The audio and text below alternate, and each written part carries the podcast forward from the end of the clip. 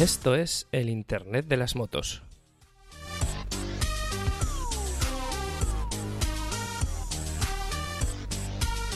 Con Fernando Motorcode y David Sánchez.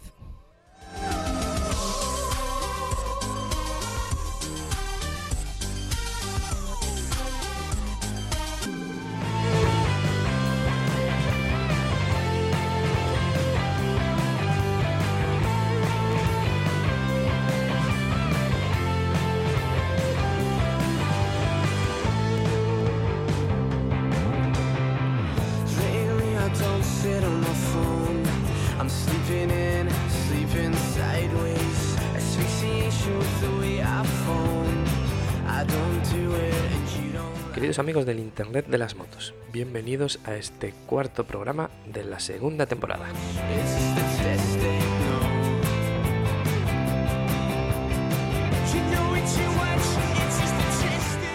En él vamos a tener dos secciones diferenciadas. En la primera vamos a hablar de Bluetooth, de Arduino, aplicaciones Android, de muchas cosas.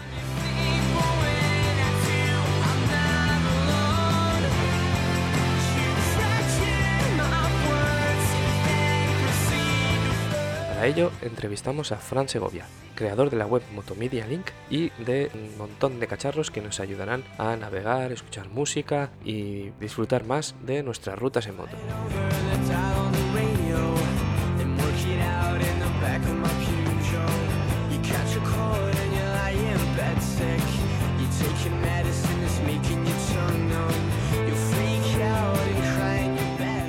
Segunda parte del programa recuperamos el consultorio friki, pero cambiamos un poco el formato. Y en este caso tenemos a tres amigos del grupo de Telegram de El Internet de las Motos, Josemi, Miguel y Roberto, que nos van a ayudar a comentar diferentes noticias relacionadas con el mundo de la tecnología y las motos. ¡Empezamos!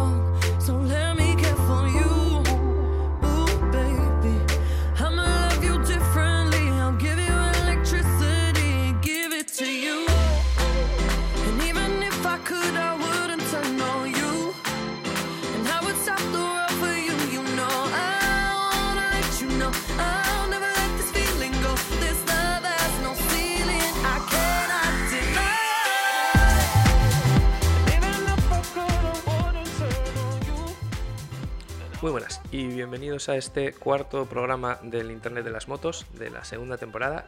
Como os decíamos en el sumario, hoy tenemos a un invitado especial que nos va a contar cositas de, de, bueno, de cosas tecnológicas, de tecnología, de lo que nos gusta.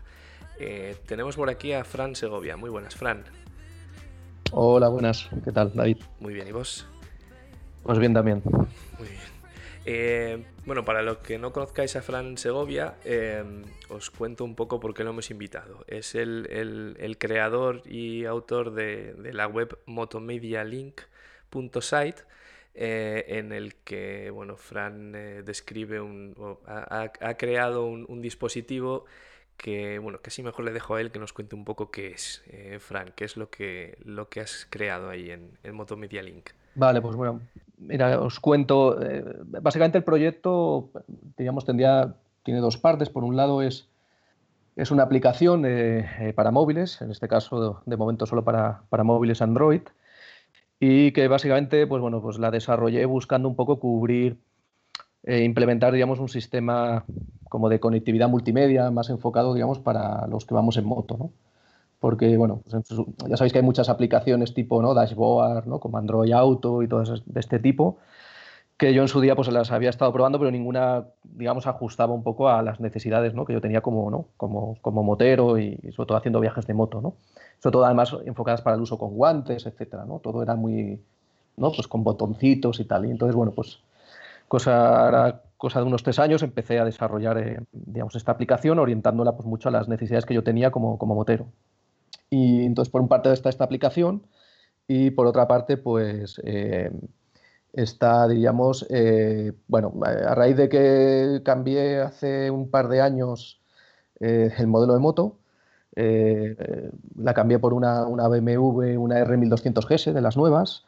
La moto, bueno, no sé si sabéis, pues que estas motos o muchos modelos de BMW vienen ya equipados con una rueda en la piña izquierda que permite, diríamos, controlar el GPS original de BMW y esto en muchas motos viene ya preinstalado, ¿no? Aunque no te compres el GPS, viene ya preinstalado. Entonces, bueno, cuando yo tuve esta moto, yo tenía la aplicación ya desarrollada y la usaba, bueno, de forma táctil o con una botonera, diríamos, estándar, que luego contaré. Pues bueno, vi, vi, que, bueno, pues que podía ser muy interesante intentar usar esa rueda para controlar la, la, aplicación que normalmente la llevaba en un soporte en la moto, ¿no? Y bueno, a partir de ahí empecé a, bueno, pues a hacer algo de investigación e ingeniería inversa de cómo poder, diríamos, obtener información de la rueda. Eh, ahí desarrollé una electrónica basada en Arduino con un módulo de campus que conectaba, digamos, o escuchaba la señal de campus de la moto y ahí pues eh, pude interceptar, digamos, ¿no? lo que serían las acciones en la rueda y vía esa electrónica y por Bluetooth pues enviárselas a la aplicación Android y pues permitir controlar ¿no? esta aplicación que había hecho pues a través de la rueda. Y bueno, esa parte y luego también se puede desarrollar una, electrónica universal, pues para que tú con una botonera que tú encuentres por ahí de tres botones, en cualquier tipo de, moto, aunque no lleve esta rueda, pues también puedas controlar, digamos, la, aplicación usando esa botonera universal, ¿no? Que requieres tres botones. Y entonces, por lo que, por lo que has dicho, tenemos eh, dos partes principales, ¿no? La, parte de software de, la aplicación de Android y luego la parte de hardware, ¿no? Que conectas, que es específica además para, para BMW, no solo para la GS. Sí, exacto. O sea, hay una parte electrónica que es eh, para modelos de BMW que lleven esta rueda, que, la, que en BMW la llama la Wonder Wheel, ¿vale? La, rueda mágica, por decirlo de alguna manera. Pero luego también hay otra parte electrónica, aunque aún no la tengo documentada en la web, pero sí que ya hay, hay gente a que le he pasado información. Sí que hay otra versión de electrónica que sería una electrónica para cualquier tipo, digamos, de moto, ¿eh? que lo único que tendrías que, usar es una botonera que venden botoneras en páginas web de tres botones que, se, que las puedes poner en el manillar y que, digamos, esa botonera la conectarías a esta electrónica y un poco podrías controlar la aplicación igual, igual con esos tres botones, ¿no? igual que harías con la, con la rueda de BMW. O sea que existen esas dos versiones de la electrónica. Lo que pasa es que la, la segunda aún no, no, tengo pendiente de documentarla en la web, pero ya facilito información a gente que ha estado interesada en cómo montarla. O sea que esa, segunda, segunda opción, digamos, si no tienes una GS o una BMW, digamos, y quieres, y quieres instalarlo en, en, otro tipo de moto, también implica una, una electrónica aparte, ¿no? No es, no es simplemente una botonera Bluetooth que puedas conectar al móvil y manejar la aplicación. hay, hay, también la opción de, poder controlarlo con, mandos Bluetooth de estos eh, que, son, que se utilizan nuevamente para controlar eh, el control multimedia al móvil, ¿no? Que estos hay, hay varios modelos. Esto eh, la aplicación también está preparada, no he podido probar con, muchos modelos de mandos Bluetooth porque hay infinidad, pero en principio con cualquier mando tipo multimedia, ¿sabes? De control de play, ¿no? De reproducir adelante y atrás, eh, también podrías controlar la, aplicación. Es una opción. No es la más recomendada porque normalmente esos mandos suelen ser pequeñitos, tú vas con guantes, los botones, ¿sabes? No tienes tacto donde pulsarlos, no son, no suelen ser, digamos, eh, resistentes al agua, o sea que si vas en ruta y te pilla lluvia, pues, pues lo más probable es que se te estropee. Pero la aplicación sí que está preparada, por si alguien la quiere usar también con este tipo de, digamos, de mandos. No es la opción que recomiendo, pero, pero, pero también la, dejé preparada a petición de, algún, de algún, ¿sabes? algún compañero, algún usuario. ¿Y, entonces la, electrónica que no es eh, de BMW, eh, ¿qué tipo de dispositivo necesitas para, controlar la aplicación? O sea, eh, eh, si tú tienes una moto que no es BMW, ¿vale? Eh, tú necesitas montar una electrónica que está, que es lo mismo, es, un módulo Arduino, en concreto es un módulo que se llama el SP32, ¿vale? Que es un módulo que, bueno, que, es tipo, diríamos, una placa electrónica Arduino, lo que pasa que lleva, diríamos, el, módulo de Bluetooth ya integrado. Tú necesitas montar esto y conectar este módulo, diríamos, a, esta, a, una botonera que te ofrezca tres botones, tres pulsadores, ¿vale? Entonces eso se conecta a una serie de, digamos, ¿no? digamos, de los pines de este Arduino, cargas un firmware que es el que he desarrollado yo, y diríamos, vía diríamos, eh, este módulo Arduino intercepta el botón que tú estás pulsando, pulsaciones cortas, largas, y vía Bluetooth le envía la acción a la aplicación que hay en Android y Motomedia Link pues, para moverte por los menús. ¿no? O sea, esto, así en resumen rápido, es lo que tendrías que montarte en una moto no BMW. Luego tú esa electrónica, pues la pondrías en una cajita, en algún sitio escondido en la moto y lo tendrías que alimentar con 12 voltios ¿no? de la moto que, estuvieran bajo, bajo llave, ¿no? que no fueran permanentes, ¿no? que solo hubiera 12 voltios cuando enciendes la moto. ¿vale? Vale, eh, tenemos nuestra electrónica puesta en nuestra moto y, ahora vamos a la, aplicación un poco. ¿Qué nos ofrece la aplicación que, tú has hecho y, por qué es especial para moto? Vale, a ver, eh, en principio, eh, la, aplicación, eh, un poco cuando la orienté, diríamos, a su uso en moto, y más pensando también, pues si la quieres controlar de manera táctil con guantes, yo la desarrollé que, digamos, eh, tú en la aplicación en ningún momento, digamos, ves, tienes que pulsar botones o botones pequeñitos, ¿no? Pues para moverte por las opciones. Yo básicamente el diseño que hice es que tú cada pantalla, que luego para explicar un poco las, las opciones que tiene la aplicación, si tú, por ejemplo, te sale una pantalla que que te está dando un mensaje de confirmación de algo, pues en lugar de tener un botón de sí o no, ¿no? pequeñitos o medianamente tamaño mediano, pues no, yo no puse botones, yo lo que hago es que si hay dos secciones en esa pantalla, divido la pantalla, toda la pantalla de móvil en dos secciones, ¿no? 50% y 50%, y tú pulsando en cualquiera de esos, de un lado o en el otro, en cualquier sitio de la pantalla, pues estás indicando, ¿no? Si estás aceptando o cancelando el mensaje. Si es una pantalla de tres acciones, por ejemplo, el reproductor de música, pues si tocas en cualquier lado de la parte izquierda de la pantalla sería para ir a la canción anterior, si tocas en la zona central, pues para hacer eh, la pausa o el reproducir, y si es en la zona derecha, pues para la siguiente canción. Por lo tanto, eso te permite, si vas con guantes, pues no tienes, ¿no? Puedes tocar ¿no? rápidamente cualquier zona y hacer las acciones. Por un lado, la orienté a, que tuviera esa usabilidad ¿no? a nivel de interfaz. Y luego lo que fui buscando es un poco las opciones que yo, bueno, pues que creo que más usamos ¿no? cuando vamos en moto puse una opción pues, para controlar, controlar diríamos, de, eh, digamos, Google Maps a nivel de que tú te puedas poner destinos predefinidos, digamos, o cargar rutas. Hay otra sección que te permite, eh, digamos, controlar la reproducción de música, ¿vale? Que está, digamos, integrado con Spotify y también con otro reproductor que se llama PowerAmp, eso a día de hoy, ¿vale? Eh, tiene otro apartado para la gestión, diríamos, de llamadas, ¿vale? Para que te puedas también poner tus favoritos de, de, contactos para llamar de manera rápida o que puedas también navegar por la agenda de una manera fácil, ¿no? Orientada, digamos, a que vas en moto. Tiene también la parte para integrar un GPS, una aplicación GPS de terceros, ¿vale? Tipo TomTom o, o Waze o Calimoto. Mm, bueno, soporto 4 o 5 de este tipo, ah, que también eh, permite automatizar ciertas acciones para cuando vas en moto. ¿eh? Con, eh, para no te estar navegando por los menús del TomTom o tal, pues yo te doy una acción rápida que tú la pulsas y a lo mejor es para que te salte al siguiente punto de la ruta. ¿no? Entonces, las cuatro o cinco cosas típicas que usas cuando vas en marcha, pues las pongo muy accesibles en la aplicación, sea de, manera táctil, o sea con la rueda de BMW, o sea con la botonera que te has montado. ¿vale? Y luego, pues, eh, eh, también, digamos, la, aplicación te ofrece una, sección de favoritos donde tú te puedes poner accesos directos ahí a, aplicaciones que tú uses para poder abrirlas desde, digamos, desde la interfaz de, la aplicación Motomedia Link.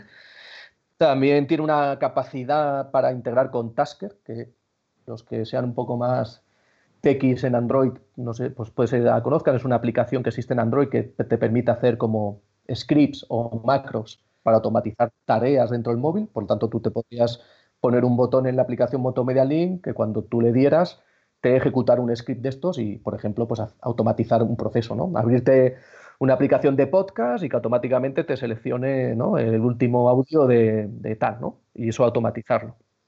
Y luego, por último, eh, añadí, añadí, la capacidad de, poder notificar radares, radares de tráfico. Eh, para esto, pues colaboro con, la, gente de, radares, radares BBS, que tienen, digamos, una, base de datos muy, muy, muy potente de, radares, digamos, de, la radio BBS.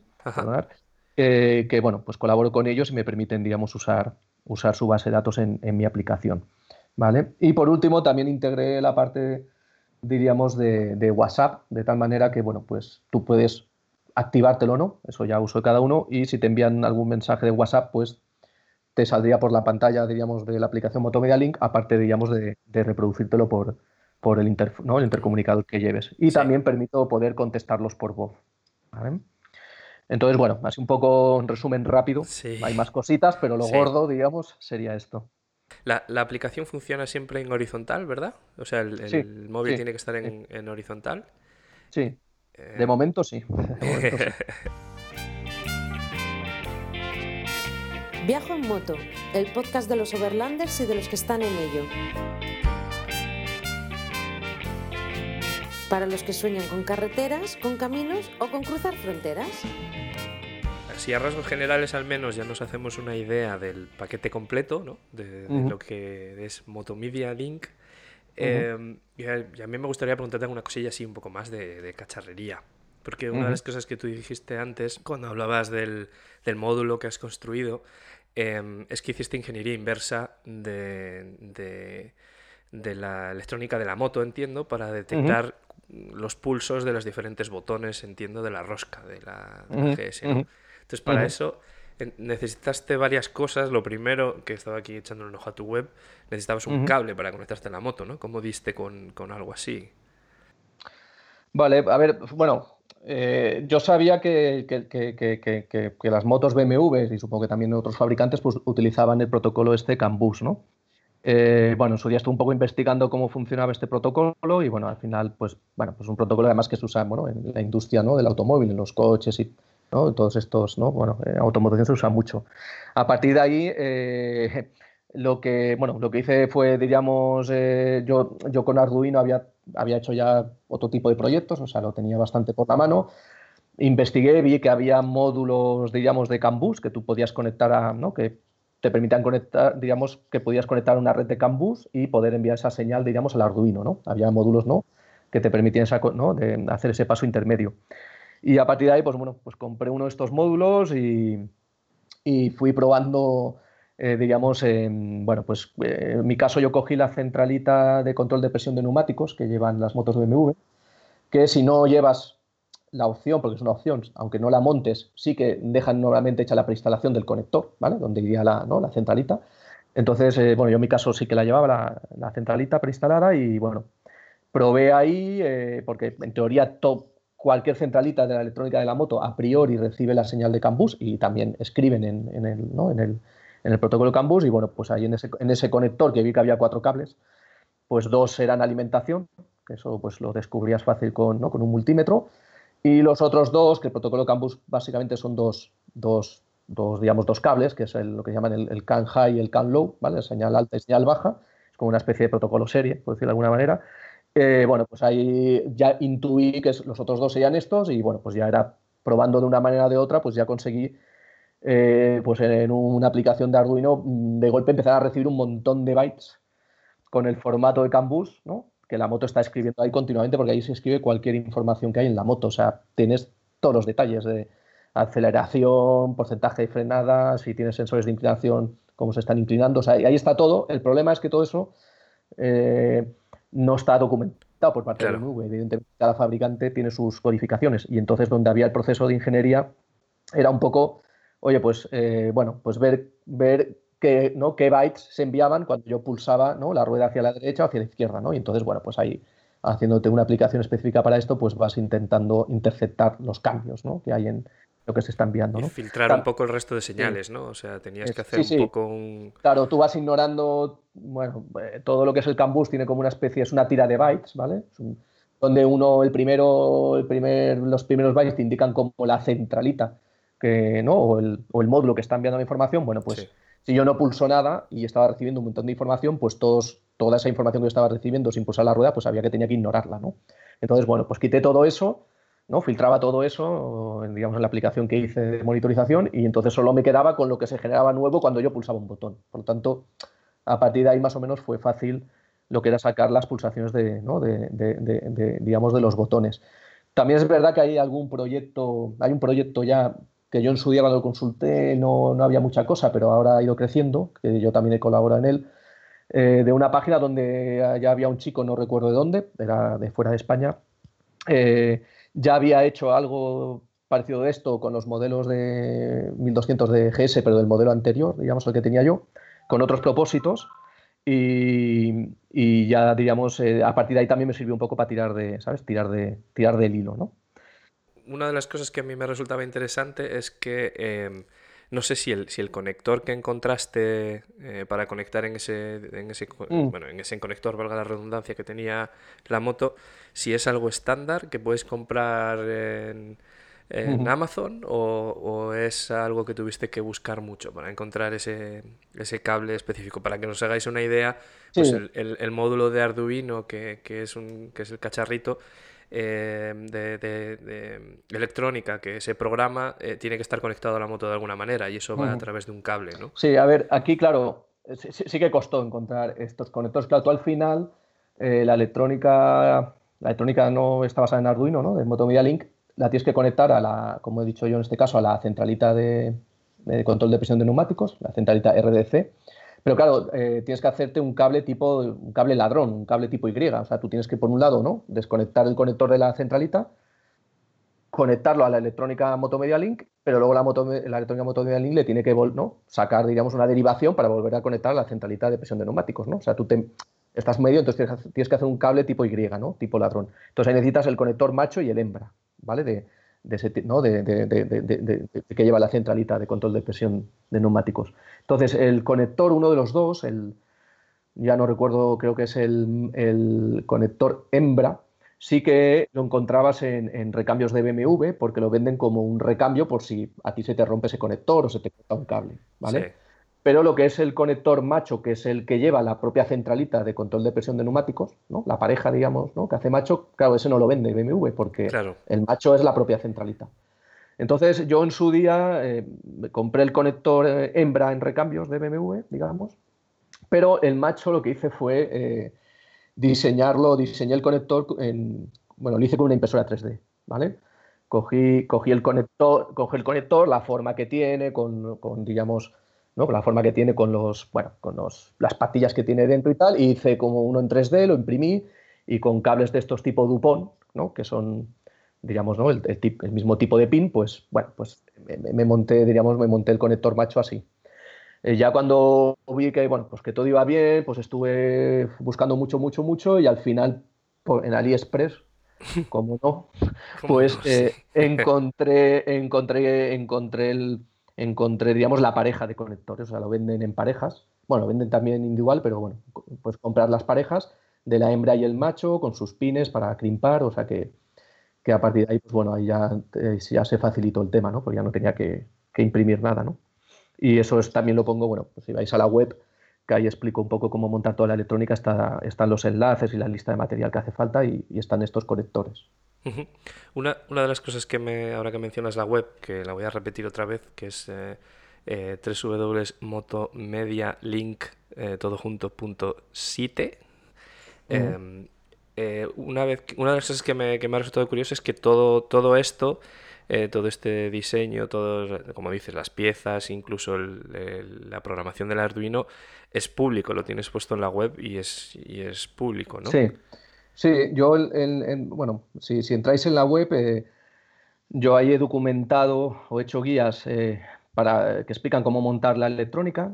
Eh, en el caso, eh, son las guías de cómo montar la electrónica para modelos de BMW que tengan eh, eh, la, la rueda que he comentado. Eh, hay, dos versiones de la electrónica. Hice primero una primera versión, que la llamo modelo A, que fue- bueno, intenté buscar una, una manera de poder construir esa electrónica sin que mm, necesitaras tener grandes habilidades, sobre todo a nivel de soldar, ¿vale? Busqué una forma de montarlo que fuera simplemente pues, conectando cosas como un tente, ¿sabes? Con, con herramientas muy sencillas. Sí que esta electrónica, pues, quedaba, diríamos, de un tamaño un poquito grande, no, no muy grande, como si fueran, un, no sé, pues te diría como un par de cajetillas de tabaco juntas. ¿vale? Eh, pero eh, en algunos, luego algunos compañeros, eh, gente que me seguía en el proyecto, me contaban que en, en algunos modelos de moto BMW es una caja como suficientemente grande como para que no te entre en ningún hueco, sobre todo debajo del asiento, que es donde suele estar la, la centralita de presión de neumáticos, ¿no? Entonces, a partir de ahí hice una segunda versión que se llama modelo B, que es mucho más pequeña, menos de la mitad de un paquete de tabacos, o por ahí, más o menos, que lo que pasa que ahí ya sí que requieres hacer una placa electrónica, soldar, ya necesitas tener ciertas habilidades o, o rodearte de gente que, que las que las tenga. para poder construirla. Entonces está todo explicado, está la, la lista de materiales, está explicado también cómo hacer el cable este que he comentado, e incluso hay, hay un pequeño canal de YouTube donde subí vídeo, videotutoriales donde explico desde cero y paso a paso cómo construir tanto, tanto, tanto un modelo como, como el otro, como, como el cable. O sea, está todo, eh, digamos, eh, documentado tanto en la web como en los vídeos. ¿vale? Luego lo que, es la, lo que es el firmware de Arduino también lo suministro, no el código, pero sí el firmware con un instalador y con un, con un programita para que te haga un upload, ¿no? conectando el Arduino vía, vía USB al PC, pues te hace un upload del firmware, del binario. Y luego también he puesto la aplicación de Android para que te la descargues y te la puedas instalar. Mm, No está en el Play Store, que esto a veces alguno se ha despistado, aunque en la guía de instalación que sale en la web ya lo pone. No está en el Play Store de momento, posiblemente la acabe subiendo en unos meses. Por lo tanto, bueno, ya hay una guía de instalación que te explica cómo instalar aplicaciones que están fuera del Play Store, ¿vale? Que hay que hacer una, serie de pasos previos, pero que, es sencillo. ¿Tienes una idea aproximada de cuánta gente lo está usando? A ver, eh, Porque Yo he visto que tienes, eh, perdona, he visto que tiene, hay un foro en, en vuestra, en, en tu web en la que la gente te hace preguntas y demás, pero claro, en realidad em, tú no distribuyes esto, no lo vendes, simplemente lo pones ahí para que la gente lo pueda utilizar, ¿no? Bueno, no sé si ver, lo yo- vendes, esa es otra Sí, pregunta. a ver, yo, te explico. Yo, yo, yo- yo cuando, cuando empecé el proyecto, y esto lo publiqué en su día en, en el foro de BMW Motos, bueno, llevaba ya tiempo usándolo y siempre pensaba si, bueno, si compartirlo o no compartirlo, de manera, pues eso, eh, pues si alguien estaba interesado, darle la información. Cuando lo publiqué en su día y está por ahí la entrada en el foro, pues la verdad es que el proyecto tuvo bastante éxito a nivel de comentarios. Y, y bueno, y ahí es cuando me empecé a plantear, eh, digamos, ¿no? El, bueno, pues hacer una página web y, y docu- ¿no? y documentarlo. También es verdad que había mucha gente que me animaba a que, a que hiciera un crowdfunding o que intentara ¿no? comercializar. Bueno, estuve dando vueltas, no, bueno, no era mi... Al final lo rechacé, bueno, lo dejé porque no, bueno, no era mi idea inicial, eh, a nivel, bueno, eh, pues de otros temas no, bueno, pues no, no, no quería enfocar esto más como, más como un hobby que como ¿no? algo de negocio, porque también a nivel de responsabilidades es diferente y, y ya me, me- me suponía otras implicaciones que no, bueno, pues en las que no, no quería, no, no quería entrar, ¿no? Entonces yo lo do- documenté todo, intenté, como te dije, una versión muy fácil para que cualquiera se lo pudiera replicar, aún así había gente que, bueno, pues, pues que no Que se lo pedía, complicado ¿no? o les daba miedo eso hacerlo y entonces me empezaban a pedir a nivel ya personal si, bueno, si yo se, les- se los podía hacer, ¿no? De alguna manera poder conseguirlo y tal. Y entonces, en casos puntuales, si alguien realmente se ve que no, que no puede, diríamos, construirlo a partir de los vídeos ¿no? que yo he explicado, pues bueno, Ujú. facilito se ponen en contacto conmigo y entonces buscamos una forma de, ¿sabes? De, de que lo pueda tener, ¿vale? Entonces, yo a nivel de gente que lo usa, claro, llevo más control de la gente que ha contactado conmigo y que está interesada, digamos, en, ¿sabes? En tener, digamos, un kit ya montado. Sí que ahí llevo un control y ahí eh, estaríamos hablando unas, que yo tenga constancia, unas 80 personas desde hace un año y algo, eh, que, que lo pusimos. Claro, y luego sé que hay gente que lo ha montado por su cuenta, gente que me, lo, que me ha contactado para decírmelo. También estoy seguro que hay gente que lo habrá hecho y no, Y no te ha hecho nada. no habrá hecho nada. Si no ha pero, tenido problemas. bueno, si, no, ha- exacto, si ha tenido problemas, sí te lo han dicho. Exacto. Los que yo conozco son más los que han tenido algún tipo de problemas, aunque Claro. hay gente que le ha ido bien y me han enviado un mail pues, para dar agradecimiento. También tengo un, un enlace de, de donativo de PayPal y hay gente que también pues, sé que la ha montado y, y ha contribuido por ahí al proyecto. Pero mm, ga- sé, te podría decir gente que, que- porque la aplicación, para que la puedas usar la aplicación, eh, tú te la puedes descargar, instalar, pero sí que para activarla me tienes que solicitar un, como un número de serie, Ajá. ¿vale? Que esto lo hice simplemente pues, para llevar yo un poquito de control. Sí que es verdad que al principio lo contabilizaba, pero hubo un momento que, que lo dejé hacer porque me, me llegaban muchas peticiones. Entonces, yo qué sé, yo creo que la aplicación a lo mejor me la han pedido ya, no sé, 600, 700 personas quizás. No, te sabría decir porque dejé de, de llevar el, el seguimiento porque, porque no, no, me daba, no me daba tiempo. Yo creo que la electrónica, te diría que a lo mejor puede ser que fácilmente más de 150 o 200 personas la hayan montado por lo que yo tengo constancia. También hay gente que me ha contactado de fuera de España, de Latinoamérica, de Alemania, de Italia, de tal. Por eso la aplicación está, está en italiano y está en inglés, aparte Ajá. de en español. Y también me están pidiendo para algunos compañeros para traducirla al alemán. Bueno, ha salido un poquito fuera. Mm, Bueno, es verdad que es gente, el proyecto lo va encontrando gente que va buscando, porque no hay, claro, no hay publicidad, no hay un marketing online para promocionarlo, entonces es gente bueno, que va buscando y de golpe le sale el vídeo en YouTube o, o que le ha comentado algún compañero o algún amigo, ¿no? O sea que tal, bueno, pues que ya va bien que vaya así porque si hubiera mucho de esto, pues estaría quizás en algún momento desbordado, ¿no? Claro. Porque me llegan mails, consultas, etcétera, etcétera. Eh, una, otra pregunta que tengo por aquí apuntada. Eh, hemos hablado de, bueno, has, has, hecho específicamente la electrónica para la BMW porque la tienes y eh, claro, obviamente uh -huh. es más fácil, mucho más fácil para ti.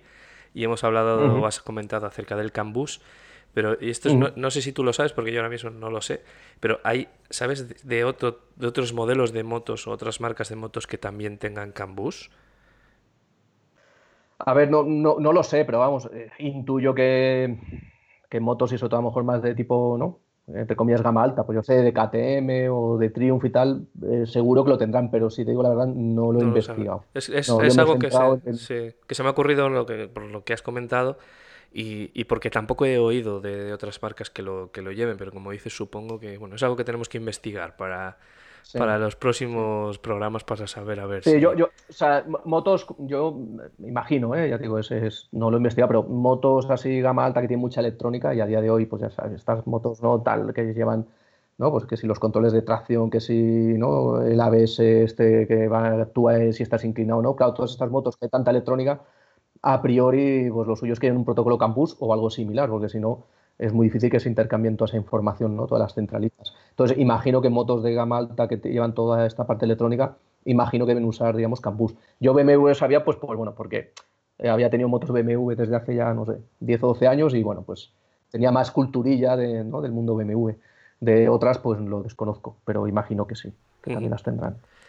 Eh, bueno, más cosillas, más cosillas que vamos comentando. Eh, eh, sobre, sobre la app, eh, uh -huh. en realidad eh, lo, lo, que tú has hecho se puede separar bastante eh, uno del otro, ¿no? Quiero decir, la app per se ya, ya es muy interesante para la gente que montamos uh -huh. en moto, incluso aunque no tengamos la electrónica, ¿no? Exacto. Porque como tú bien explicabas, está pensada para, para manejar en moto.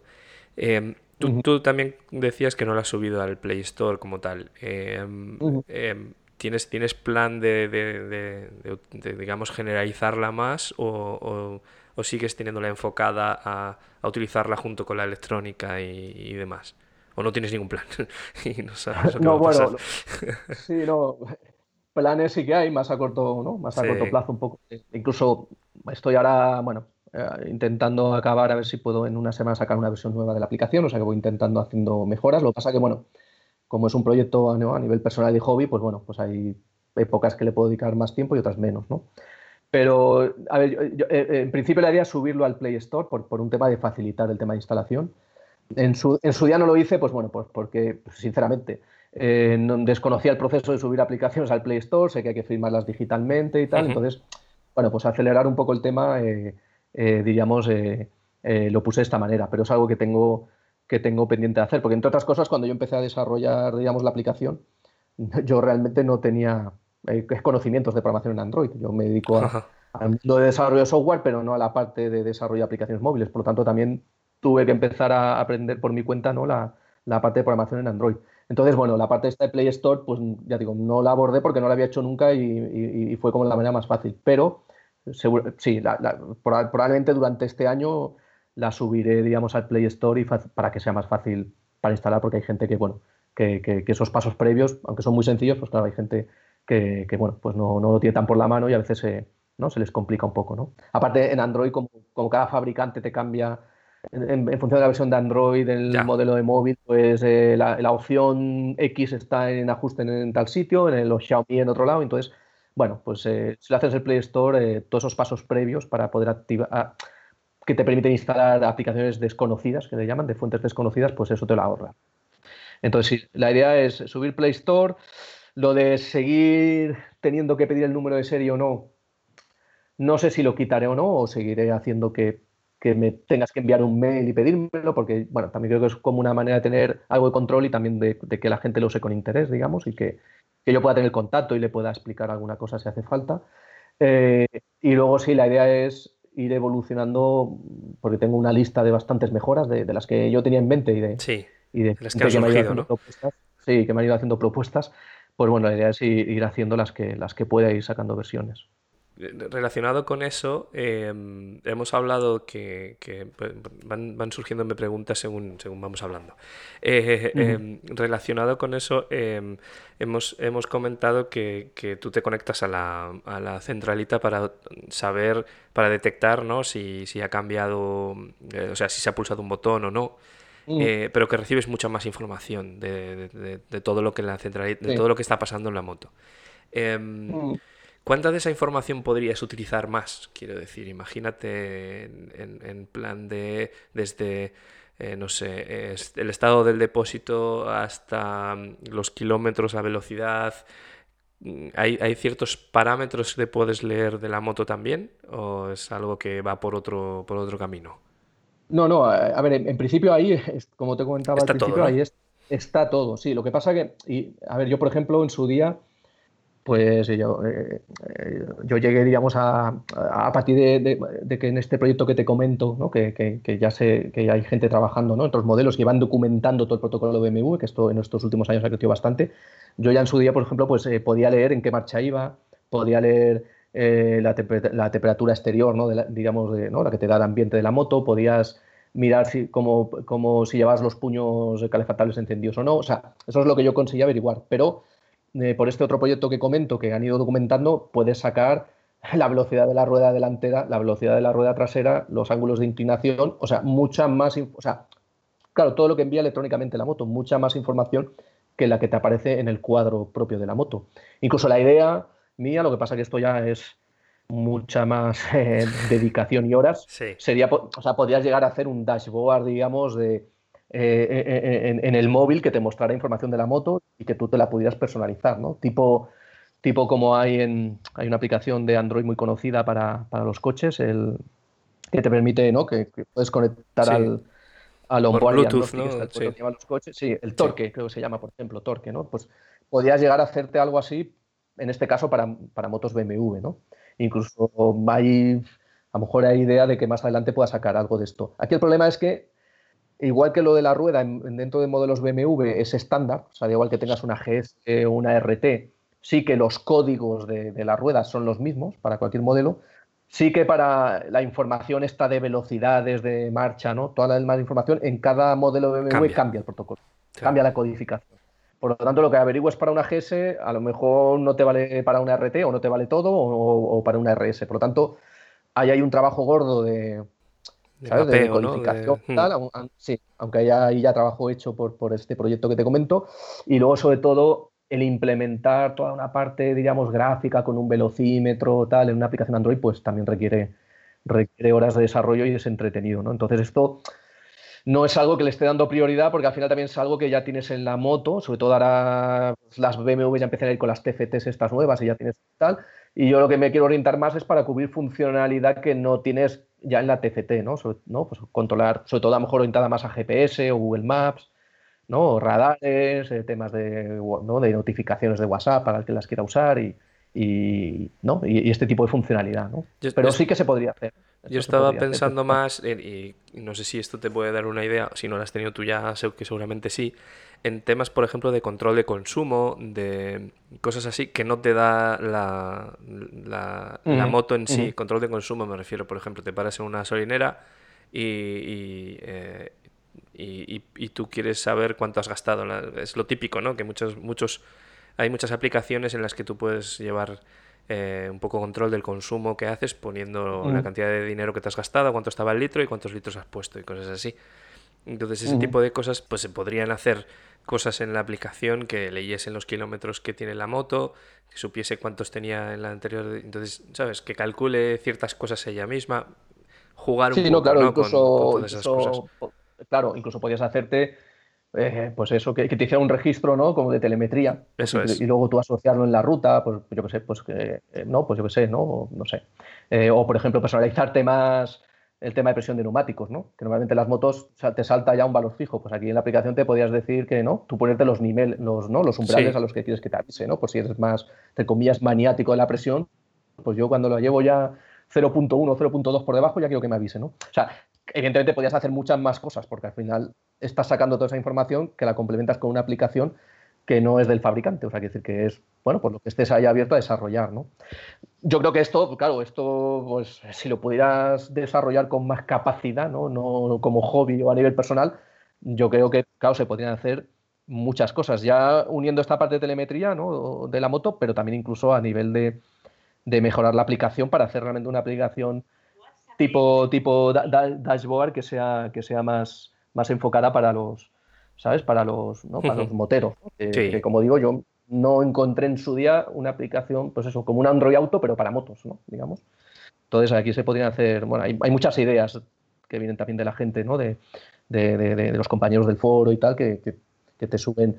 Eh, por ejemplo, aquí una de las ideas que hay es, por ejemplo, eh, montar en, en- en la aplicación Motomedia Link un trip meter, que es para la gente que viaja con Roadbook, el típico parcial ¿no? de kilómetros y tal, pues integrarlo en la aplicación y que lo puedas controlar con la rueda de BMW o con la botonera, ¿vale?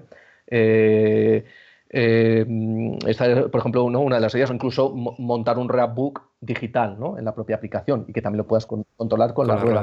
¿no? ¿vale? Eh, eh, bueno, incluso, por ejemplo, gente que me pedía, oye, si tú puedes leer los ángulos de inclinación de la moto, pues estaría bien que, lo, por ejemplo, que tú los pudieras leer y dar algunas, algunos pines de Arduino, que tú los podías configurar por el software, que tú cuando la moto inclina más de un ángulo, activar ese pin para, ¿no? del Arduino para yo ahí, por ejemplo, conectar un relé y que me conectar y hacerme yo unas luces cuneteras. ¿vale? Que me activara la, la de la derecha o la de la izquierda, ¿no? Con dos relés. O sea, esto la gente te aporta cantidad de ideas que realmente técnicamente con esto eh, sería posible hacer. Por lo tanto, esto realmente si se quisiera evolucionar, pues, pues hay bastante, bastante margen de, diríamos, margen de mejora. Otra cosa, otra cosa que no he comentado, que ahora me ha venido con el, cuando he comentado el tema de los relés, es que también yo la electrónica que, tanto el firmware del Arduino como la electrónica que explico en los vídeos, la dejo preparada para que puedas conectar dos relés y con, y con la idea de que esos dos relés los puedas, te permitan, diríamos luego, conectarlos hasta a dos, dos botones de mando de parking, el Ajá. típico mando que tú tienes, pues puedas tú coger un mando, lo abres, le sueldas, diríamos, ¿no? un cablecito a cada lado del botón que pulsas, y entonces también con la propia rueda de, de BMW o esta botonera universal, desde ahí puedes activar el mando. Por lo tanto, cuando llegas a tu parking, pues tú dando, bueno, haciendo, manteniendo un, puls- un botón pulsado en BMW, el de cancelar intermitentes, lo mantienes pulsado y girando la rueda hacia un lado u otro, activas un botón del mando del parking u otro y te abre la puerta sin necesidad de quitarte los guantes, ir a buscar el mando y tal. Que esto, en principio, es una cosa que triunfa bastante, la verdad. Sí. Esto la gente Sí, me muestra puedo mucho imaginar por qué. cómo montárselo. Sí, sí, sí, sí. Sí, Esto sí. también está, está, está montado en, tanto en la aplicación como en la, en la electrónica.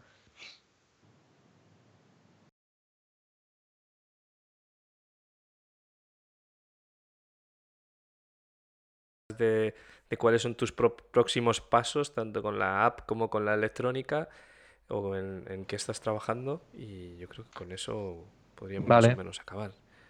Pues ya te digo, eh, a nivel un poco de, de guías y de la página, digamos, del- ¿no? de la página web y tal, la- la- un poco lo siguiente que tengo en mente es, es documentar y hacer seguramente algún video tutorial de cómo fabricar o cómo construir lo que sería una botonera universal, ¿vale? Para aquellos que no Sí. tienen una BMW con la rueda, pues cómo montar todo, ¿no? todo el mismo sistema, pero con, pues eso, con una botonera de tres botones. Ya he encontrado algún, algún modelo de botonera que encaja bastante bien. A raíz también de un compañero que se lo montó por su cuenta me, facilitó los enlaces. Y entonces yo publicaré esto, pues para el que tenga una Honda, una Yamaha, yo cualquier moto, ¿vale? Pues se pueda montar el sistema si quiere.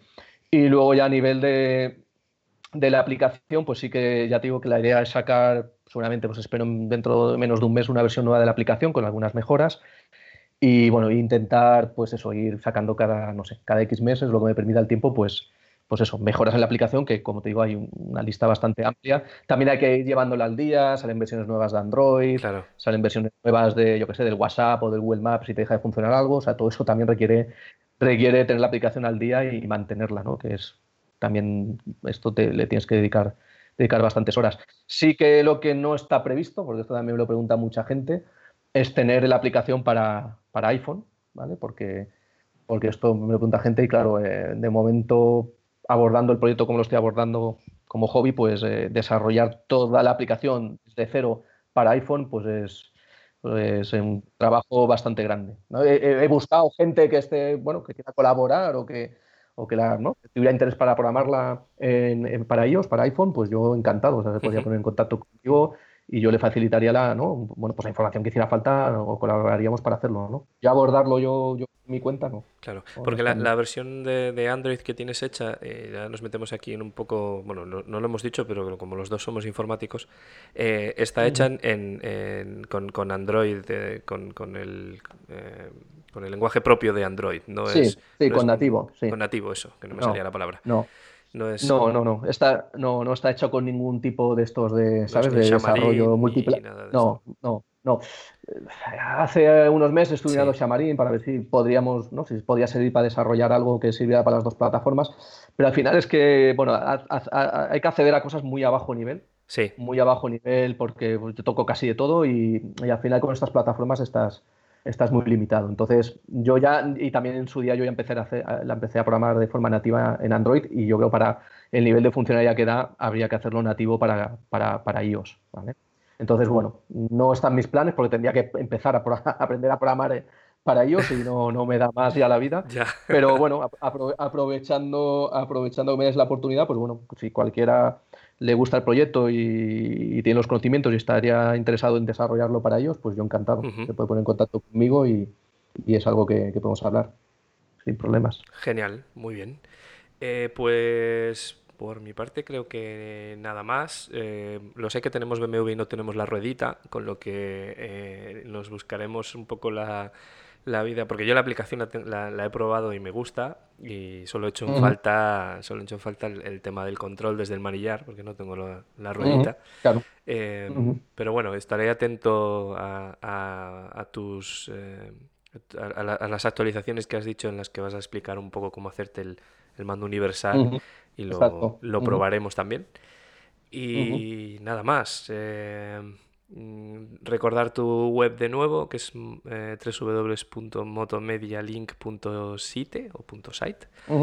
Eh, no sé si tú quieres añadir alguna cosa más. eh, que Bueno, también, eh, aunque, Sí. está, a- a- sí, bueno, aunque está en la web, pero bueno, ya lo comento aquí, aunque lo veis en la web, también hay una, un- un- una dirección de correo de contacto, por si queréis contactar directamente ¿no? para hacer alguna consulta, que es motomedia, motomedialink.gmail.com, Pues ¿vale? Aunque de en la decir- web ya lo... He de decir que me costó encontrarla en la web. De hecho, creo que para ¿Sí? contactar contigo lo hice a través del foro. Bueno, pues entonces miraré de ponerla, Pero- porque sí que es verdad que no, no está en la página principal, está en las guías puestas, pero claro, si Ah, no vale. entras a lo mejor en ser. detalle de alguna guía no, no, no aparece. Pero bueno, Puede ahora que lo dices, sí que es verdad que tendría que ponerlo, ponerlo en la, en la, en la página principal, en algún sitio que se vea, No, que es, sea más es- clara. Bueno, es también interesante, es también interesante destacar que tienes el foro porque eh, Sí. hay muchas preguntas que ya están contestadas. Hay muchas cosas ahí Sí. que hay mucha gente que ya ha pasado por el proceso y, y que ya que ya están Sí, contestadas exacto. muchas preguntas. Entonces es muy interesante Exacto. también darse un paseo por el foro, leer por ahí. Yo estuve haciéndolo, Exacto. viendo los vídeos tutoriales que tienes hechos, que explican muy bien todo, o sea que está muy ahí, interesante. ahí, hay- ahí tenéis eso, hay un poco los tres recursos. Los vídeos de YouTube, eh, que incluso aparte de la electrónica, pues hay algún vídeo de demo de la última versión que saqué de la aplicación. Hay la parte de guías, de tutoriales, digamos, ¿no? En texto, que es lo que está en la web, que lo Sí. combino con los vídeos. Y luego está, eh, digamos, la parte, digamos, del foro en la, en la web de motomedialink.site, donde, bueno, pues eso, ahí vamos resolviendo pues dudas o se van aportando ideas o, o lo que sea. Eso es. Muy bien, pues Fran, eh, muchas gracias por contarnos todos estos detalles hoy eh, en, este programa del, del Internet de las Motos. Eh, nada, te deseamos que vaya lo mejor posible el proyecto. Lo seguiremos con, con- con calma y con, y con lupa e intentaremos pues, pues compartir nuestra experiencia también con la aplicación y con, y con el sistema contigo y con nuestros oyentes. Pues nada, pues muchas gracias a, a vosotros por, por el interés y por darme la, la oportunidad de, de poder explicar el proyecto a través de vuestro, de vuestro canal. Muy bien, pues lo dicho. Muchas gracias y un saludo y, y hasta la próxima. Vale, pues igualmente un saludo a todos.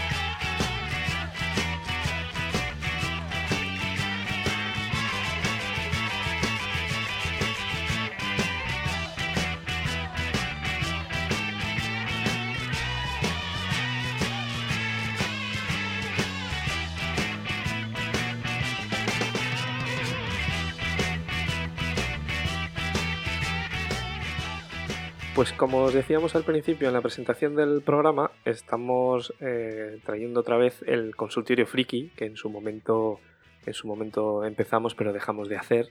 Y bueno, le vamos a cambiar un poco el formato, le vamos a dar un poco un formato distinto. Y el cambio principal es que, bueno, tengo por aquí a tres invitados eh, de excepción, digamos, que me van a ayudar a, a, comentar ciertas noticias relacionadas con el tema de la tecnología y de las motos. El primero de ellos ya lo conocéis porque ya hizo un cameo en el anterior programa. Muy buenas, Roberto. Hola, ¿qué tal? Bien, ¿y tú? Muchas gracias por volver a contar conmigo. Encantados de tenerte por aquí otra vez.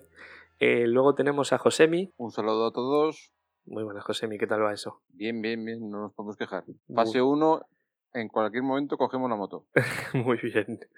Eh, y luego tenemos a Miguel. ¿Qué tal, Miguel? Hola, ¿qué tal? Muy buenas. Pues nada, aquí encantado de, de estar con vosotros. Os explico un poco cómo, cómo qué, qué, qué, vamos a hacer. Eh, eh, lo que voy a hacer es, hemos elegido tres noticias, o yo he elegido, ellos todavía no las han visto, eh, tres noticias relacionadas con el mundo de, de la moto y de la tecnología y la idea es pues que yo voy a ir leyéndolas, las vamos a ir viendo juntos y, y las vamos comentando y un poco a ver qué, qué, sacamos de, de, de, la, de, las noticias estas que, que, hemos buscado. Entonces empiezo directamente por, por la primera. Ah, bueno, explicar que, que estas tres buenas personas que, serán, que nos están aquí ayudando hoy eh, son, son miembros del grupo de, Telegram del Internet de las Motos, con lo que si algunos animáis a, a participar os podéis unir al, al, grupo de Telegram del Internet de las Motos y de vez en cuando hablamos de cosas de estas y a veces pues los lío para que me ayuden a, a comentar cosas. Eh, pues, pues chicos, la primera noticia que tengo por aquí es del portal de Canarias en moto y habla de el peligro del futuro, o, en peligro el futuro de los cascos modulares y los intercomunicadores. Eh, habla de la nueva homologación que va a entrar en vigor en 2023 y que eh, con la nueva normativa se exigen pruebas de homologación en los futuros cascos eh, mucho más estrictas. De hecho, dice que los cascos modulares deberán superar pruebas tanto con mentonera cerrada como abierta y, bueno, que se verá a ver cómo, cómo la superan las, estas pruebas. ¿no? Eh, luego habla también de los intercomunicadores porque dice que, que los, los eh, intercomunicadores genéricos y demás elementos externos solo podrán montarse en los cascos si han superado los tests con ellos instalados. Es decir, que se acabó el comprar un dispositivo Bluetooth y montarlo en cualquier casco. Para que sean legales deberán venir ya montados en el casco y, y, o, o, ser accesorios aprobados para dicho modelo de casco. Es una pertinente prueba. Entonces, bueno, eh, es una medida bastante, bastante importante. ¿no? Eh, ¿qué, qué, qué, primer análisis podemos hacer, Roberto, por ejemplo? Empieza tú. ¿Qué, qué, qué te, te, viene a la mente con, con esta noticia? Yo a mí me, vamos a ver, vamos por partes. Eh, la parte de la homologación de, de, los cascos abiertos y cerrados, yo creo que todos estaremos de acuerdo sí. en que es una buena noticia y que en cuanto más estrictas sean las homologaciones y más seguros sean los cascos, mejor para todos. Entonces, a mí me parece muy bien. Todos hemos visto gente con el casco modular abierto, luego les preguntas si, si el casco está homologado para ir abierto y no lo saben siquiera mirar. Entonces, yo creo que es una buena cosa que todos los modulares pasen las dos homologaciones y si no, no puede ser modular y ya está. Uh -huh. me, parece una, me parece una buena medida. ¿Y luego el tema de los accesorios? Los accesorios me parece que es el fin de, los, de las marcas baratas, porque al final una marca como Sena o como Cardo pues va a coger y va a homologar todos sus cacharros en los cascos HJC, en Arai y en la, la grandes, ¿no? Entonces yo creo que las marcas grandes no van a tener ningún problema. Simplemente van a pasar la homologación en los cascos más famosos o que más se vendan. Y, y va a ser el fin de las marcas chinas estas y de los intercomunicadores por 30 euros que ahora puedes encontrar. Eh, no, no eh, he empezado dando paso a alguien porque por, por empezar un poco la, con la dinámica, pero José, Miguel, Roberto podéis entrar en el momento en el que queráis a comentar, ¿eh? no es no es que vaya a ir eh, uno a uno haciéndoos la entrevista personal. pero, pero, Estupendo. Eh, sí, José, por hablar. A mí me cuenta. parece que esto de. Sí.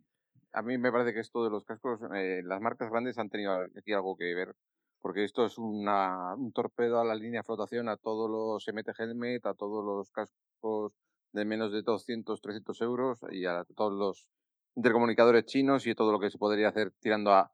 Que por un lado es por nuestra seguridad, es correcto, pero es que me río yo de las homologaciones. Si están homologados los cascos caribeños ahora mismo, es que una homologación a mí no me sirve, me sirve más un test de una empresa independiente.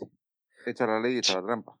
Sí, efectivamente yo también pienso que el, el tema de la homologación explícita de los intercomunicadores externos eh, no tiene mucho sentido porque no creo que sea una pieza básica en tu seguridad.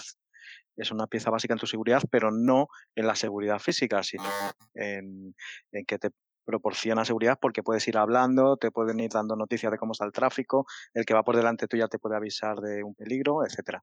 Pero no creo que sea un peligro inherente a un daño físico. Yo todavía no conozco a nadie que, que le haya, que el intercomunicador en la caída le haya dado y se haya generado más daño por, por llevarlo puesto. Yo añado un, un punto más al, al, debate como abogado del diablo y, y, os pongo un ejemplo. Eh, eh, con, con, eh, con, los coches y la ITV ha pasado algo parecido por el, por el tema del, del, tuning y las preparaciones de coches en las que se, los coches se les ha acabado poniendo de todo y al final se han puesto unas normas mejores o peores, pero han tenido que restringirlo. Eh, con los cascos ha empezado a pasar algo parecido. Y no solo con los intercomunicadores. Yo no sé si habéis visto, por ejemplo, el Nubis, eh, un cacharro que se ponía en la mentonera del casco, que te proyectaba en la visera eh, información y demás.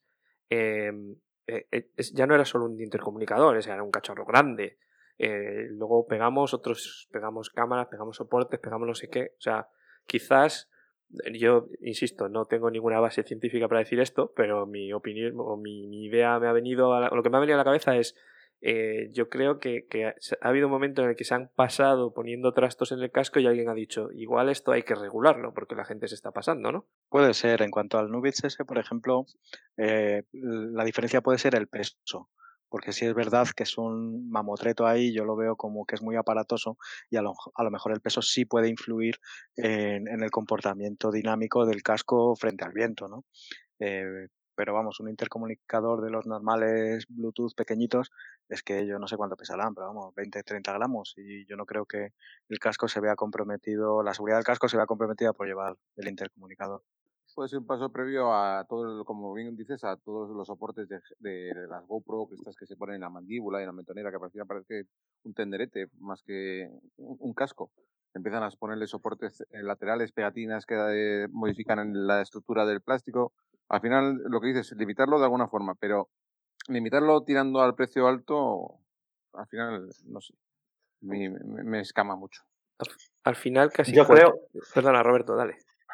Sí, no, yo decía respecto a esto, yo cuando compré el intercomunicador que llevo ahora, a mí una de las cosas que me dijeron en la tienda es que en caso de accidente estaba diseñado para desprenderse y no interferir en el deslizamiento ni en un caso en el giro que pudieses hacer para que no se te quede el casco enganchado mientras tú estás girando y te pueda hacer una lesión más grave en el cuello.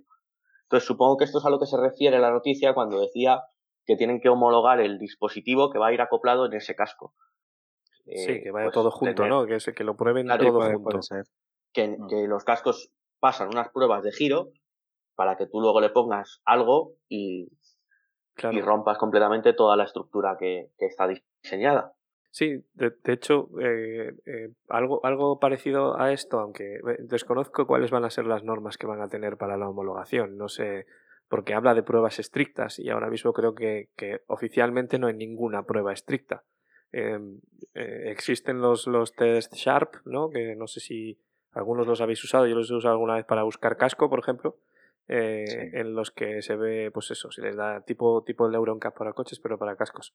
Pero creo que no son oficiales, o sea que tú, tú para vender un casco en Europa necesitas, como decía antes Josemi, un, un, un quitamultas de estos está homologado, con lo que ahora mismo en la homologación de cascos, que yo sepa, no hay ningún tipo de prueba. Entiendo que esto significará que, porque aquí lo dice en la noticia, para superar los, los exigentes test de la, de la nueva y más estricta norma, se utilizarán dummies con cabezas de magnesio que simularán el agarre de la piel en el interior del casco y por lo tanto permitirá medir el daño derivado de golpes laterales en caso de caída o impacto, con lo que sí que se van a realizar pruebas, entiendo. Pues nada, yo, iba un poquito más allá, que era lo que había comentado antes Josemi, acerca de, de la, las, los soportes para las cámaras GoPro, por ejemplo, que eh, ahora, por ejemplo, te están multando si te paran con el intercomunicador y te pueden multar porque lleves ahí el intercomunicador, pero no te multan porque lleves ahí un armatoste con una GoPro.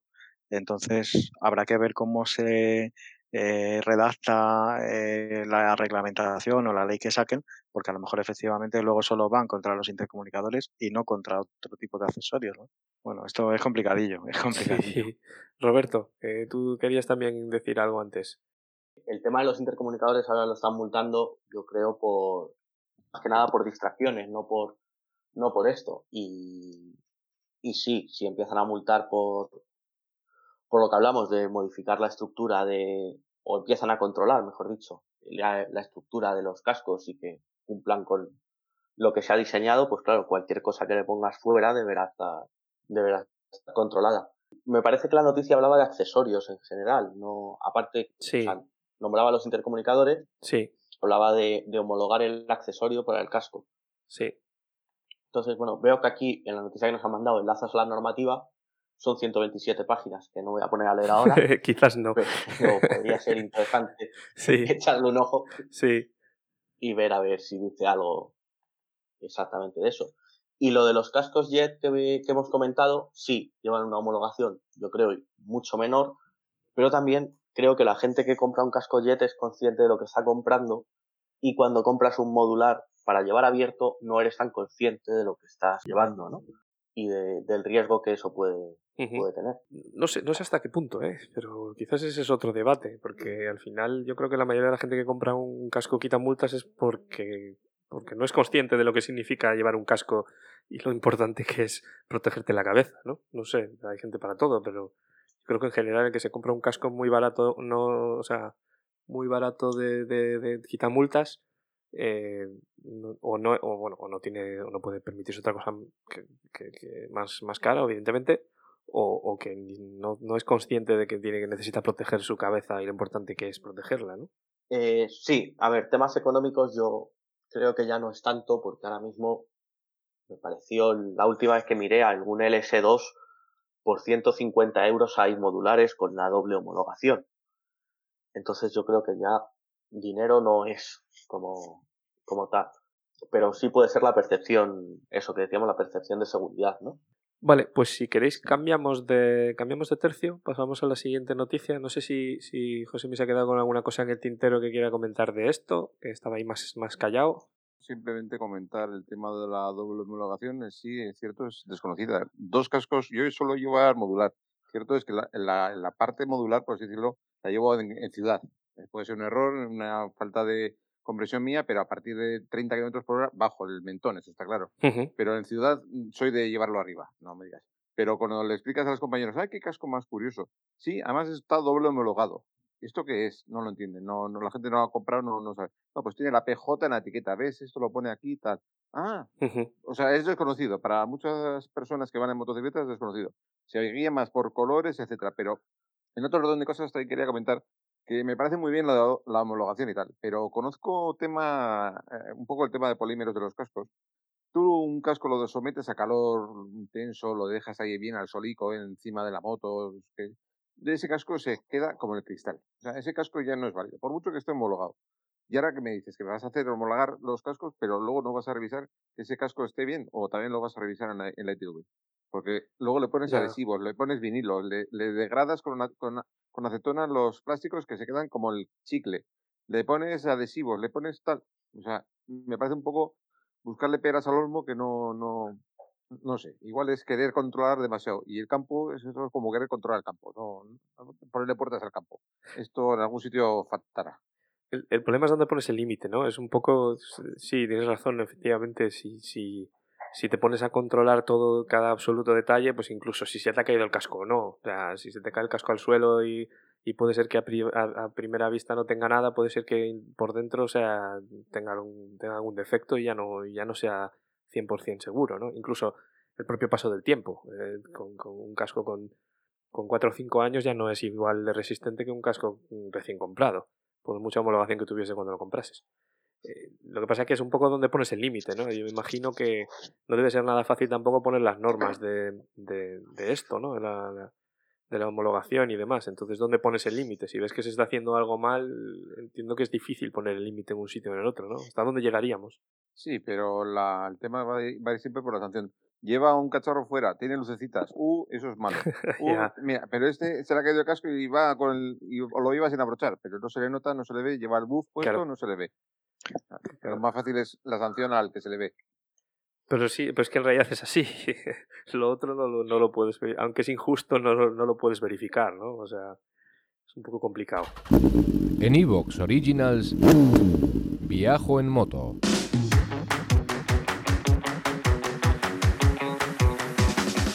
Un podcast de viajes, de aventura, de lugares lejanos o no tanto, y de grandes viajeros o no tan grandes. Hola estimada chavalería, aquí comienza Viajo en Moto, el programa de los viajes en moto. Con Roberto Naveiras. Con traje de geisha en Asturias, en el norte de la península ibérica. Hablamos de viajes en moto, viajes en camión, viajes en furgoneta y mil cosas más. Viajoenmoto.com Seguimos con otra de las noticias. Además, seguimos hablando de cascos, o sea que si os parece, os leo la, la siguiente. Pues la Vale. siguiente, la siguiente dice cámara de acción futurista de HJC, de la marca de, de cascos, el, el Smart 10A. La noticia es del portal Wow Motos Noticias y dice, eh, dice que sin llamar mucho la atención, eh, HJC Europa eh, publicó el pasado 21 de abril de, de- de este año, de 2020, un vídeo promocional de su sistema Smart DHC.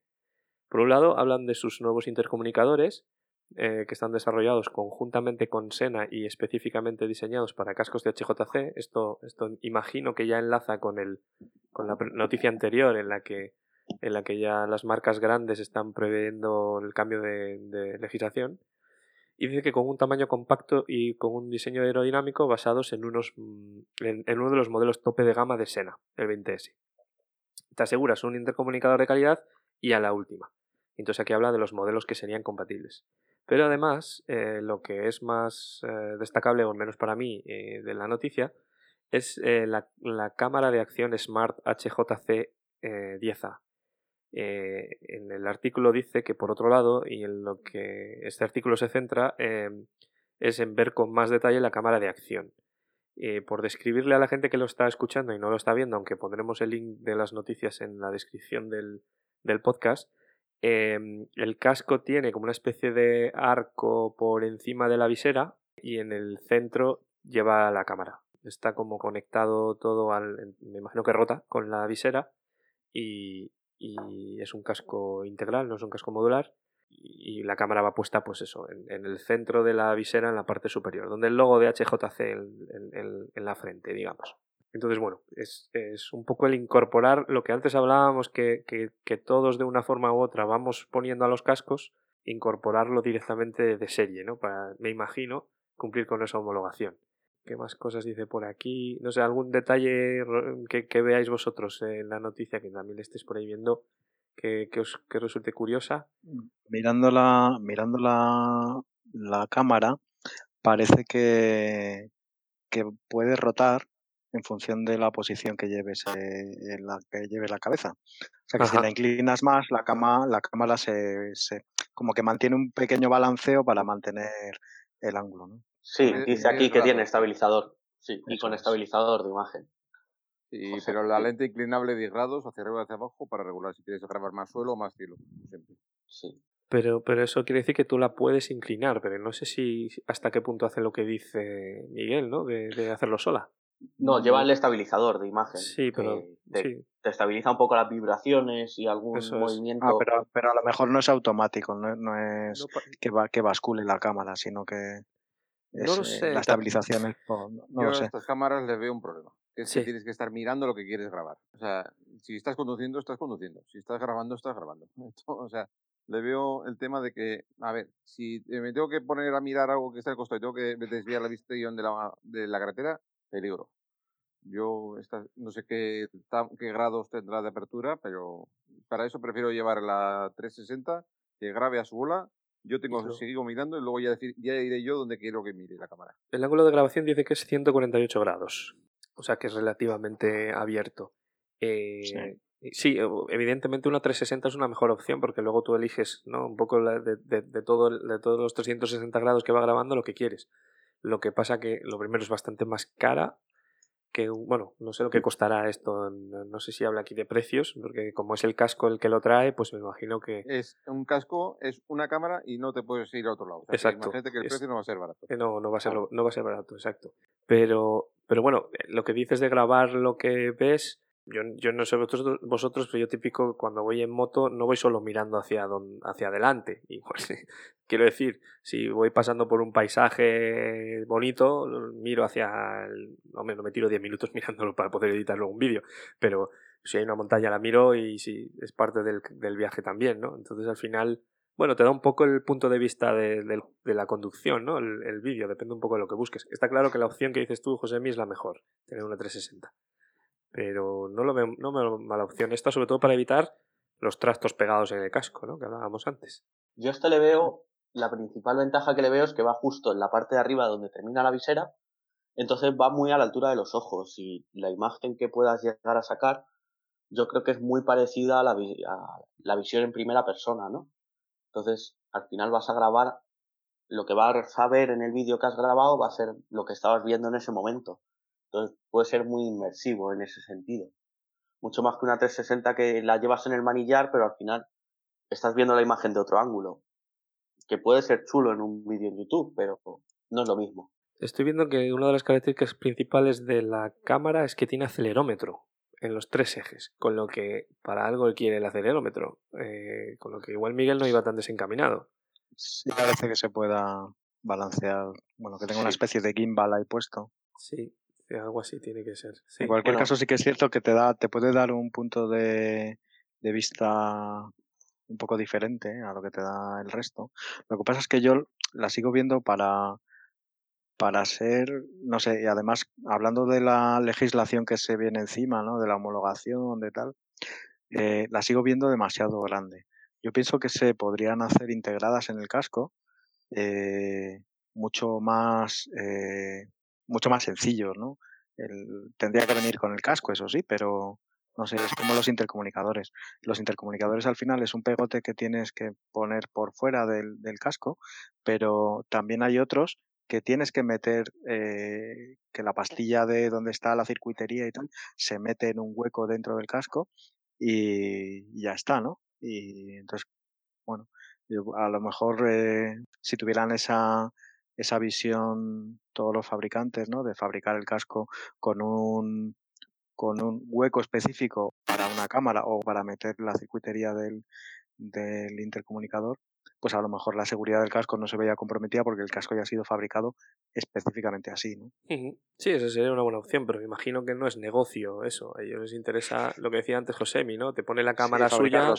Claro, te pone la cámara suya y- y te mete el hachazo luego en el precio.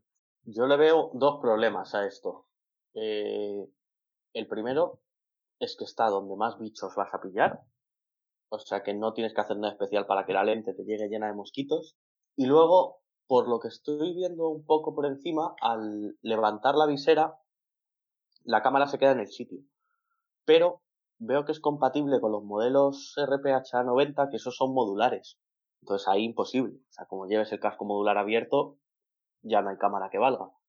Bueno, tienes unas bonitas vistas del cielo y de los, de los pájaros que Sí. estén volando alrededor de ti. Sí, porque encima el, el 90 es esos modulares que no son modulares del todo, que, que lamentablemente son los más comunes y se te queda ahí para arriba, que te hace un efecto vela que, que no queda otra que cerrarlo. No es como hay alguno que, que la parte de la mentonera va hasta, hasta la nuca prácticamente y esos no te hacen efecto vela en conducción. Sí, eh, yo creo que para mí la, la, la conclusión es que necesitamos las dos cosas. Necesitamos una 360 para grabar todo lo que está alrededor, como dice Josemi, y, y necesitamos otra cámara en el casco y así en los vídeos de YouTube queda mucho más guay porque ponemos dos vistas diferentes y podemos cambiar de plano. Bueno, con la 360 puedes cambiar mucho de plano. vale. Como ahora todos los moteros somos youtubers. Efectivamente. Ahora tenemos que grabar hasta así cuando echamos gasolina y todo. Ese- efectivamente. Sí. Bueno, yo he de reconocer que, que yo no soy de esos. O sea, yo he intentado poner la cámara tres veces y he grabado los primeros minutos, luego me he cansado de si ahora para enfocarla, si luego no. Y luego además es que es- detesto editar. Ya. No me pongo yo a editar un vídeo ni... Te iba a decir ni aunque me paguen. Igual si me pagan, sí. Pero así directamente no... Entonces yo no soy de grabar. Yo voy a, a mi conducción, a ver mi paisaje y lo he intentado alguna vez, pero, pero es que no. Eso me Pues pasa a mí yo- también. Y he llevado a llevar dos cámaras, una en el casco y la 360. Tenía tanto material luego para editar que al final se quedaba el material en bruto. Digo, pues ¿para qué lo he grabado si no lo va a ver nadie? Y al final ya últimamente estoy yendo sin nada. La 360 cuando sé que voy a grabar algo luego, posterior, pero vamos, si no, sin nada, disfrutar el viaje, que es lo que hay que hacer. Además es que ya a mí me cansan los, los vídeos estos de musicales, que llamo, los vídeos de moto musicales, que al final es, ves una imagen de la carretera con música de fondo, prefiero vídeos que cuenten algo y, y al final terminas grabando más fuera de la moto que, que las tomas de moto como tal. Pero, pero eso está bien, Sí, ¿no? a, mí, a mí final- me ha pasado. Perdona, Miguel. Perdona. No, decía que a mí me ha pasado también lo mismo. Eh, supongo que es algo común, que al final no tienes tiempo para editarlos en casa, al final acumulas un montón de material que no vas a hacer nada con él y que, y que también es engorroso eh, cuando haces un viaje el, el ir parando en sitios para grabar o estar pendiente de si haces esto o aquello y no disfrutas el viaje de la misma forma. Entonces yo creo que por ahí estamos pasando mucho. Yo, yo he pasado por ahí también, pero como me, hoy estoy haciendo de abogado del diablo, pues voy a hacer de abogado del diablo. Eh, yo he pasado por las dos fases, la- por las tres fases. La primera es, voy a grabarlo todo, como hemos hecho todo, como estabais comentando ahora, eh, con lo que al final tienes una, una jarta de vídeos ahí, horas y horas, que de- viendo la carretera pasar, que no tiene mucho interés, con lo que al final dejé de grabar del todo eh, y, y- me harté. Y, luego lo que, lo que hice en el último viaje, eh, porque, porque eh, ah, bueno, y también porque, porque digamos que pensaba en el vídeo como para ponerlo en YouTube. Y, luego en el, último viaje que hice a los Alpes eh, cambié un poco la forma de pensar. Solo grabé cuando sabía que iba a haber momentos. Para eso tengo la suerte de que yo voy con paquete. Entonces al paquete le daba así eh, ponte a grabar, dale a la cámara. Y grababa un trocito y luego lo parábamos y tal, con lo que no tenía trozos de 20 minutos rodando por no se sabe muy bien dónde. Y, y entonces conseguí, eh, con fuerzas de flaqueza, coger fuerzas de flaqueza y con lo que escribí en el blog, grabar audios y, y hacer vídeos. Los vídeos no son buenos, no son para que nadie... Pero a mí me, me gusta el recuerdo que me he quedado del vídeo, porque del viaje, perdón porque ahora tengo imágenes y, y- audio que explica lo que pasa y, y un poco lo que me costó fue encontrar eh, lo que decía eh, eh, lo que decía Roberto en- encontrar un sentido al vídeo o sea que no sea música con, con carretera y manta sino también Sí. que, que, que, que- te que guardes el recuerdo de cosas ¿no? de por dónde has pasado de lo que te ha pasado o lo que o lo que sea Mm, Yo con el, con el vídeo, los últimos que hice, además fue muy curioso porque los edité con el móvil. Eh, grabé con la GoPro, pero luego eh, conecté la tarjeta al móvil y hay una aplicación de GoPro, ahora se llama Quick. La han ido cambiando varias veces, pero el Quick, eh, por lo menos las últimas veces que yo lo usé, tiene un modo en el que tú le subes todos los brutos que quieras, o sea, todos los vídeos que quieras, y le dices que quieres hacer un vídeo de tres minutos, eliges esta música y que además lo haga acompasado con la música y con las, los highlights, lo que llama las mejores escenas. Y me pareció una opción curiosa y el, el resultado de lo que yo he hecho no es tan malo. O sea, parece que pues no se tira todo el rato el vídeo eh, en la carretera parado mientras tú vas circulando, sino que elige los momentos en los que hay más movimiento en las, en las imágenes. Y bueno, tiene su puntillo, pero efectivamente sigue siendo lo mismo, ¿no? De, sí del resto. Bueno, nos hemos ido un poco del tema de, del- de la noticia Eh, no sé si queréis que pasemos ya a la siguiente noticia o comentamos alguna cosa más. Seguimos a la Pasamos a la siguiente. siguiente, ¿no? Venga, Vamos a la siguiente, sí. Pues vamos a la siguiente. Deja de soñar y viaja en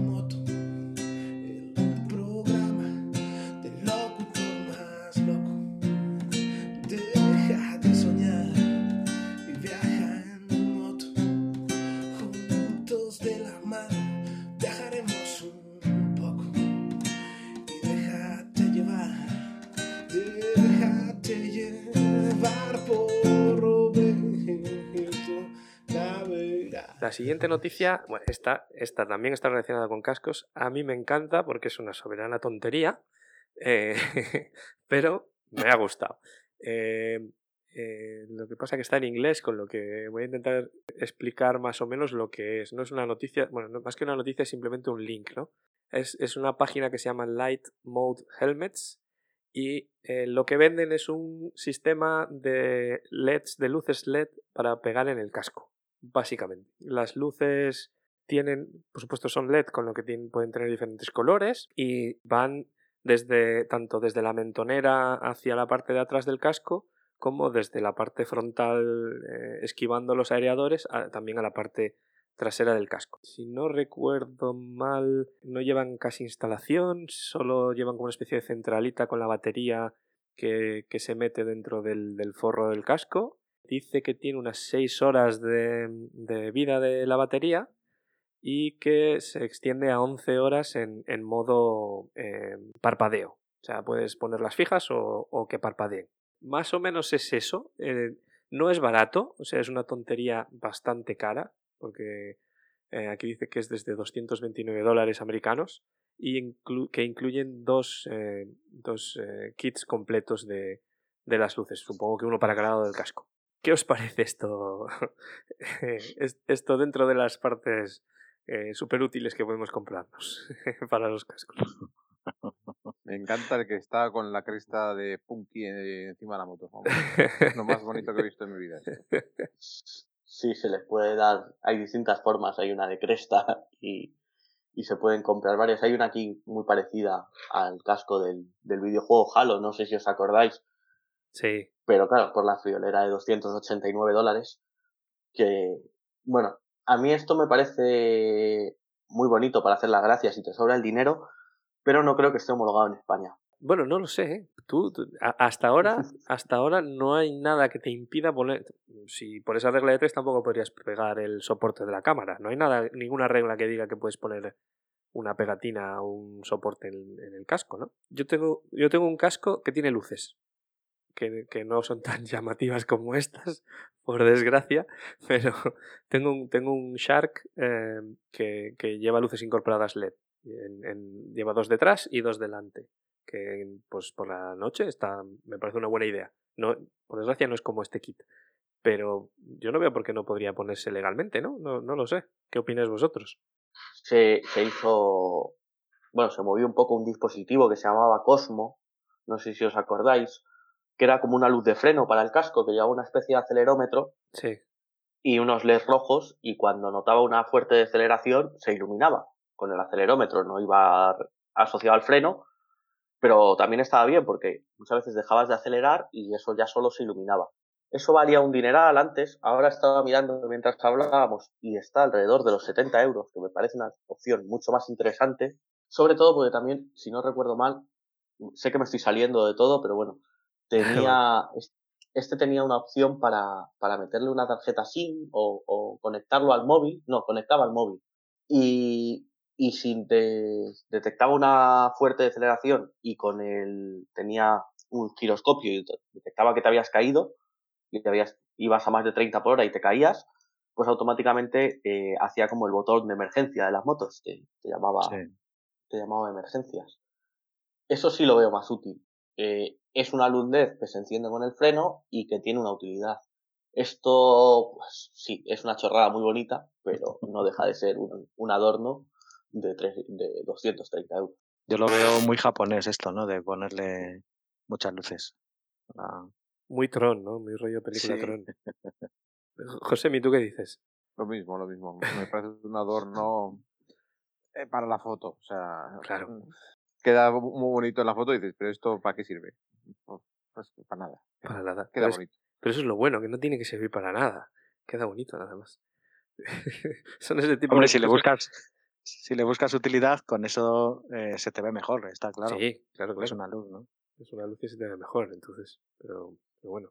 O sea, me parecía, me parecía bastante curioso el, el que lo comentásemos aquí, porque son de esas cosas que además no son baratas y que la gente se gasta bastante dinero en, en este tipo de, de chorradas. Que- Propongo que o como opción más barata las luces de Navidad que os sobren las vayáis poniendo en el casco y en visibilidad van a dar parecido. Sí, sí, sí, puede ser una opción, otra opción, sí, claro que sí. Va a ser más Sí, y si no, siempre tenemos las tiras de, de Amazon de 10 euros. También. Tampoco hay que ir mucho más lejos. Además, esas no tienen batería, esas van directamente a un USB que sacas una toma del, del mechero o de donde sea y Pero- vas tú ahí. Ahí ya te estás iluminado. liando, ya te estás liando a poner cables, enchufar la batería y tal. Y luego, oye, la forma que tienen algunas de las que, de las, de las pegatinas estas que estamos viendo de luz LED, eh, mola mucho, ¿no? Con así, con rollo cuadrado, como decía, y rollo japonés, rollo, rollo eh, Tron. Eh, bueno, pues es más complicado hacer eso con una luz de LED de Amazon de 10 euros. Eh, bueno, Sí, sí, sí, desde luego. Pero bueno, yo creo que si te ahorras 220 euros, te las buscas, te las buscas para hacerlo. sí, seguramente las puedes, las puedes gastar los 220 euros en algo un poco más útil, pero bueno. Son En- estas cosas que también nos gustan. En-. Claro que sí. Son, son- son estas Que cosas sí, que sí, sí. Dale, dale, Roberto. Si me, si me tocase la lotería me lo compraba, si no te lo niego. Pero me tendría que sobrar mucho dinero. claro. Muy bien. Eh, pues Ahí. chicos, creo que con esto, si no tenéis nada que añadir, no sé si he cortado a alguien que iba a hablar. ¿No? Mm, No. Vale, pues eh, con esto, si no tenéis nada más que añadir, eh, pues daríamos por cerrado el, el consultorio friki de, de hoy. Os agradezco mucho que hayáis estado aquí, me, me lo he pasado muy bien. eh, probablemente repetiremos eh, siempre que queráis. Y nada más, muchas gracias a los tres por, por estar aquí hoy. Gracias a ti por agruparnos y dejarnos comentar estas cositas. Lo mismo, muchas gracias a vosotros. Sí. Yo me uno a, mis compañeros. Gracias por, por dejarnos colaborar. A vosotros, a vosotros siempre. Eh, vale, pues para despedir ya el, programa de, de hoy, os recuerdo que nos podéis, eh, bueno, cómo podéis contactar con nosotros eh, a través de las redes sociales en, en facebook.com barra el internet de las motos o en Twitter como internet motos y también nos podéis escribir a un correo electrónico si queréis a el internet de las motos arroba viajoenmoto.com. Así que sin más, con esto nos despedimos y nos vemos en el próximo programa. Hasta luego.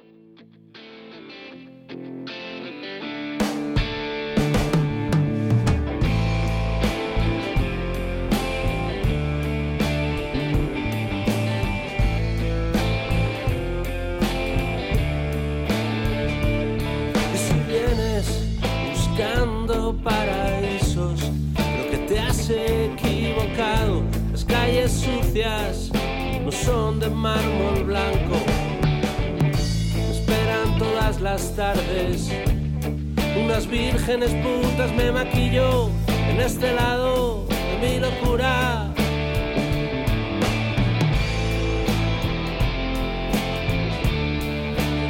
para viajar de noche. En mi coche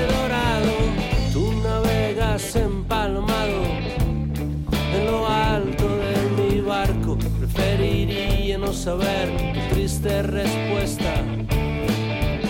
Me esperan mis vírgenes putas. En el otro lado puedes venir si quieres. Tú también estás acabado. Seguro que alguna vez has soñado despierto y te veías vestido de blanco y borracho. Aprenderás no cometer esos errores cuando asumas que soñar es de ricos.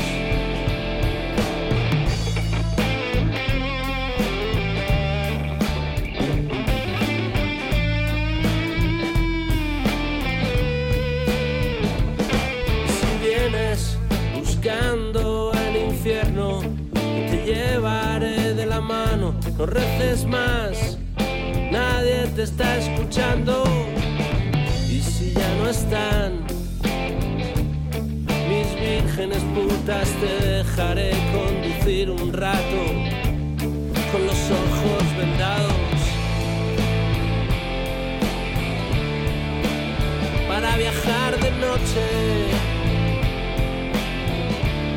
en mi coche dorado, seguro que alguna vez soñado despierto y te veías vestido de blanco y borracho. Aprenderás a no cometer esos errores cuando asumas que soñar es de ricos. Ven despacio, esto es una muerte segura. Hay algún terremoto en la calle de al lado. Nos meteremos debajo de algún nido de leopardo antes de ser aplastados.